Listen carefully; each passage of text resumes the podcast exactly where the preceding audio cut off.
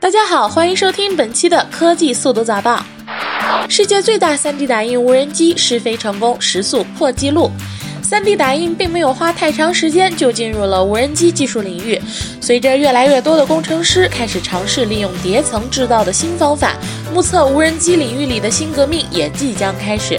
如果大疆无人机可以 3D 打印制成，会不会便宜很多呢？今年双十一，京东在原有自身自营物流的基础之上，着力布置众包物流，为此招募了近十万兼职物流人员送货。刘强东在微博上表示，迄今为止，整个京东的众包物流平台注册的众包物流员工已超过了三十万名。所以现在呢，我们每天平均有超过二十万个包裹都是通过我们的众包物流送过去的。在双十一那天，我们预计会有超过五十万个包裹。高通骁龙八二零功耗比八幺零低百分之三十。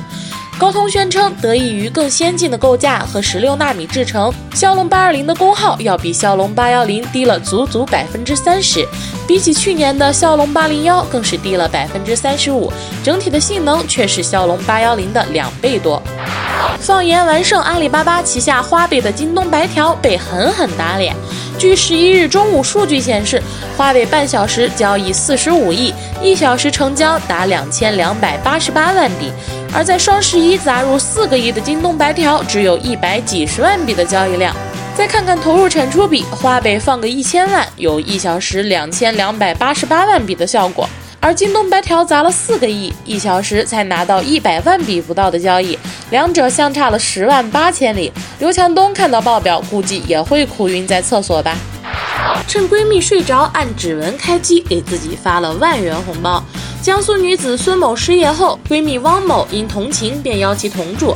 汪某独住小别墅，家境殷实。孙某渐渐把闺蜜当成了提款机。近日，汪某的银行卡出现异常消费近三万元，竟是孙某趁她熟睡时，将她的手指按在手机上，再用微信将钱转到了手机红包里。